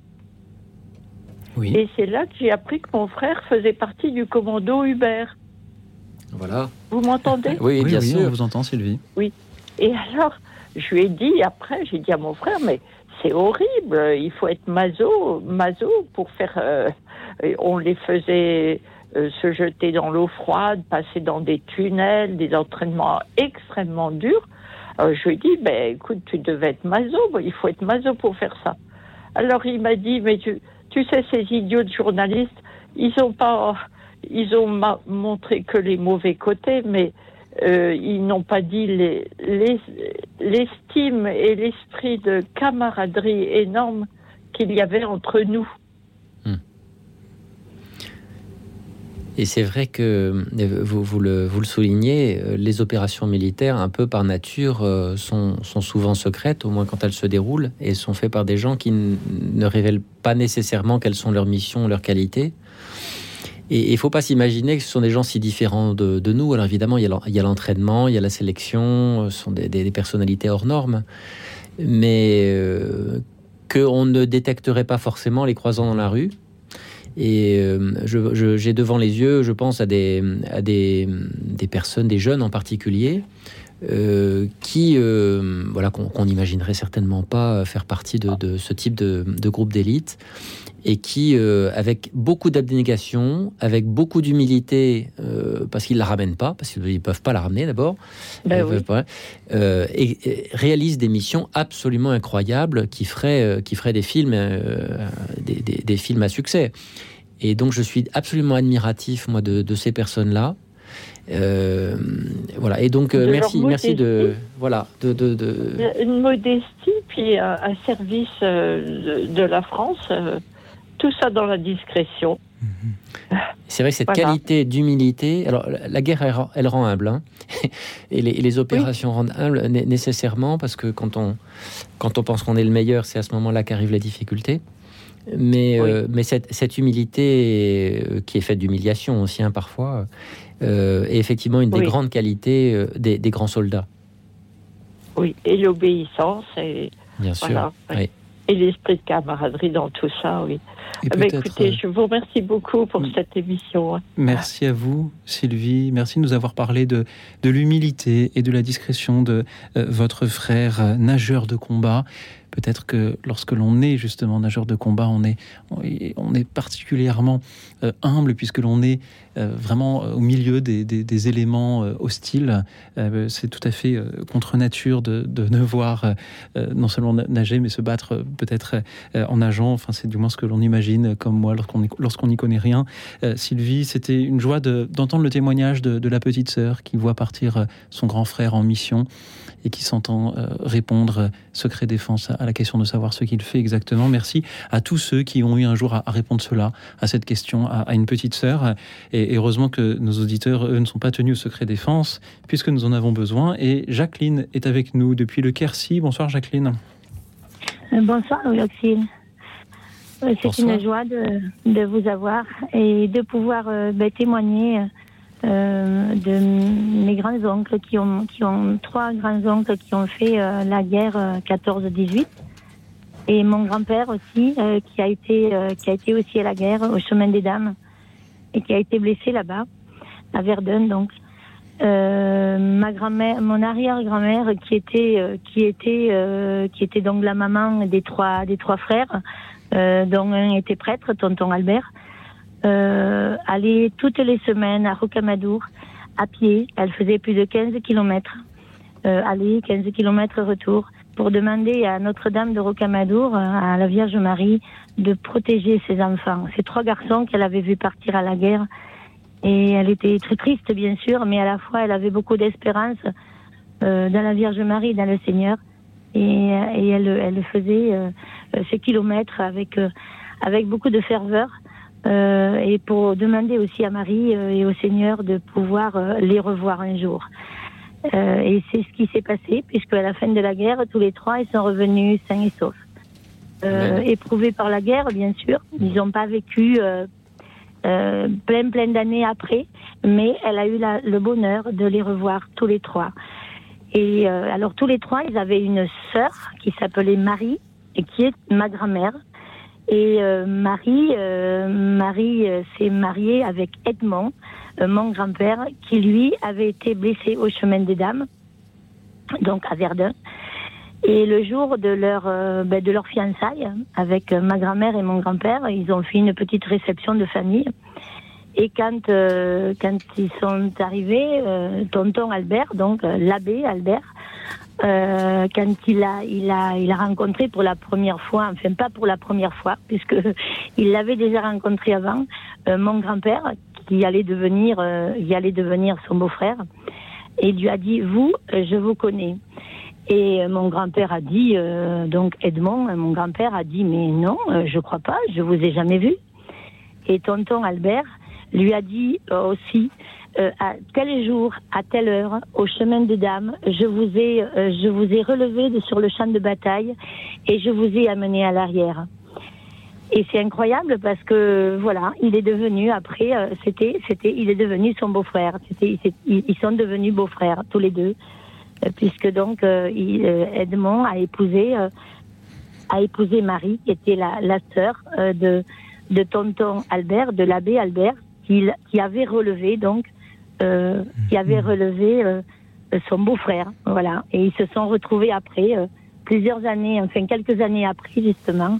Voilà, oh, il s'en est rappelé. Alors le Seigneur, le Seigneur euh, et Marie euh, a fait de grandes choses pour eux et, et c'est, c'est- ça a été euh, une grande joie chaque fois qu'après ils ont, ils se sont remémorés euh, ces moments, euh, en se disant que voilà, eux ils avaient eu beaucoup de chance et que ils rendaient grâce pour euh, pour pour tout ça, puisqu'ils avaient été euh, sauvés, et protégés.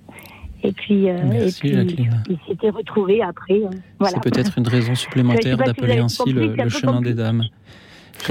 Jacqueline, merci beaucoup pour cette, cette belle histoire qui nous rappelle que même s'il est parfois difficile de parler de ce que l'on a vécu pendant la guerre, les, une nouvelle fois, les, les liens qui euh, s'y forment peuvent euh, durer très longtemps. Euh, Padré, que vous inspirent ces, Le ces paroles de Jacqueline 11 novembre est souvent l'occasion de nous retrouver devant les monuments aux morts dans nos Mhm. villes et nos villages. Et je me souviens que dans mon enfance, mon adolesc- adolescence, les, les- je trouvais ça un petit peu suranné parce que les, les prénoms présents sur, sur ces monuments ne me parlaient pas et ça me semblait être une, une génération que je n'avais pas connue. Comme ces prénoms reviennent à la mode aujourd'hui et que on trouve des Edgar, Augustin, Antoine euh, parmi les par les petits ça, je trouve que ça nous donne une proximité particulière et on comprend que c'était des gens comme nous avec des histoires de famille euh, des gens aimables euh, des gens avec lesquels on aurait certainement eu plaisir à prendre un apéro voilà.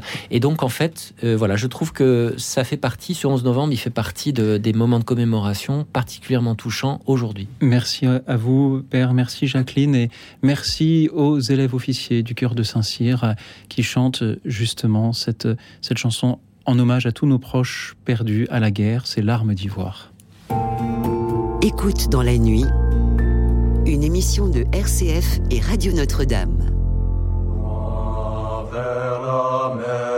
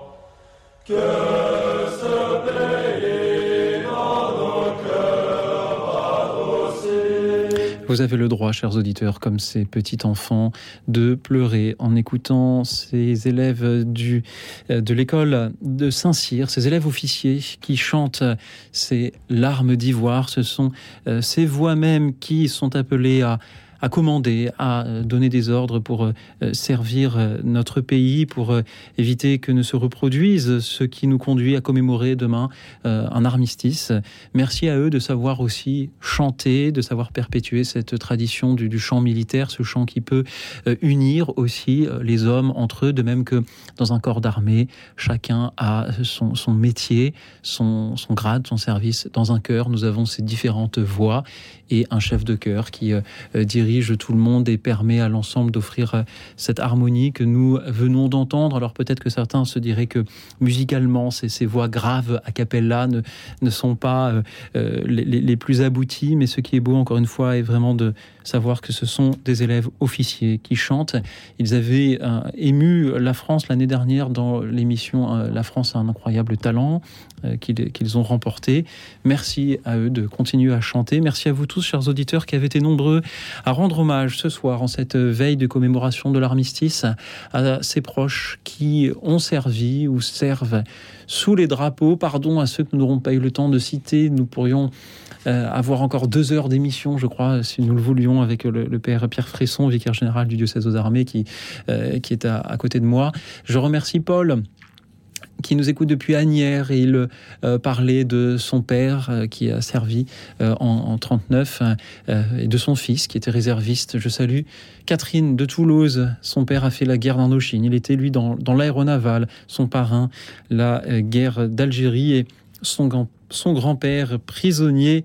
Cinq ans en Allemagne. Je salue également Alice de Limay, son père a été à la guerre de 14.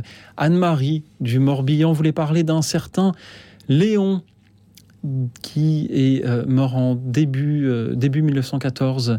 Je salue euh, Brigitte de Paris qui aurait voulu parler de la mère Yvonne Aimée de Malestroit, figure de la résistance. Merci Brigitte de citer son nom.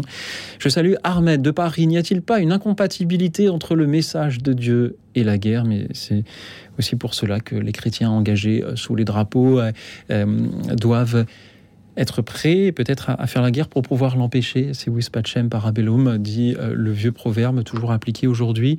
Je salue Françoise Dumont. Et elle parlait de son grand-père mort au début de 1914, laissant sa femme enceinte. Claudie de Draguignan a été au pèlerinage militaire à Lourdes. Je salue Marie-Josée de Annecy qui voulait parler des dégâts collatéraux des guerres. Son mari n'a jamais connu ses parents morts pendant la guerre de 14. Euh, Marie-Josée voulait parler de, tous ces orphelins de la guerre. Euh, le grand-père de Jean-Louis a été cinq ans en Afrique. Son père a servi en 39-40 et lui-même a passé 14 mois en Algérie pendant euh, la guerre d'Algérie.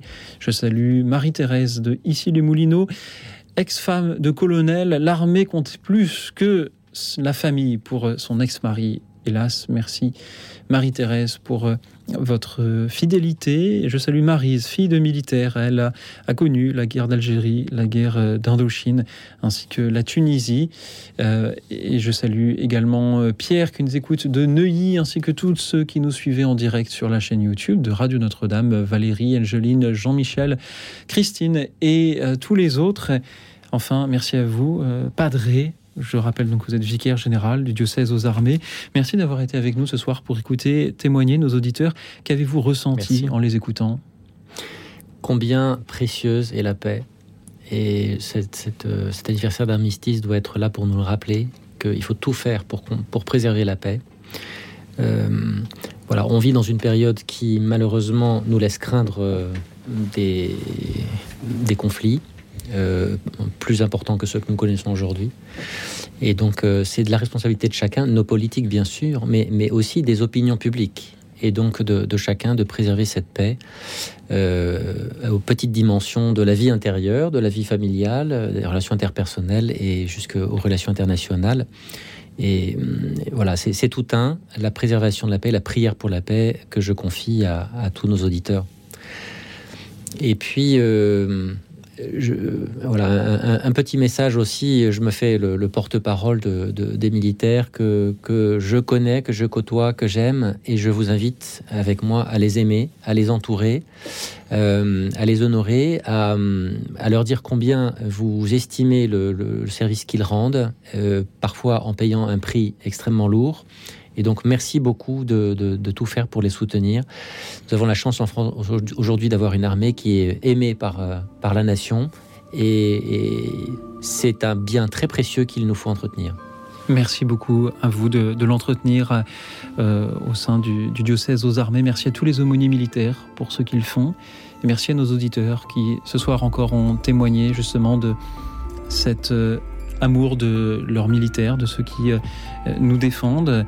Merci d'en avoir témoigné. Merci à ceux qui servent aujourd'hui sous, euh, les drapeaux. On peut avoir euh, une pensée particulière pour ceux qui sont en ce moment en opération extérieure ou, ou sur, sur un bateau de la marine ou au service de la France de quelque manière que ce soit. Et je sais qu'il y en a qui nous écoutent. Alors à vous, merci du fond du cœur. Merci à vous tous qui, par euh, vos témoignages ce soir, euh, nous ont rappelé l'importance, nous avez rappelé l'importance de servir euh, notre pays et d'aider, d'aimer ceux qui le servent. Merci enfin d'avoir servi cette émission, tout simplement par la beauté de vos témoignages, de vos méditations. Merci à vous, Père Pierre Fresson. Merci à toute l'équipe d'Écoute dans la nuit, Laetitia qui était au standard ce soir pour prendre vos appels et Nicolas en régie pour réaliser cette émission. Et en attendant vos témoignages à venir demain, je vous souhaite à tous, à toutes, une nuit tranquille et reposante. Nous en avons besoin car demain, pour célébrer la paix ensemble, sera un grand jour.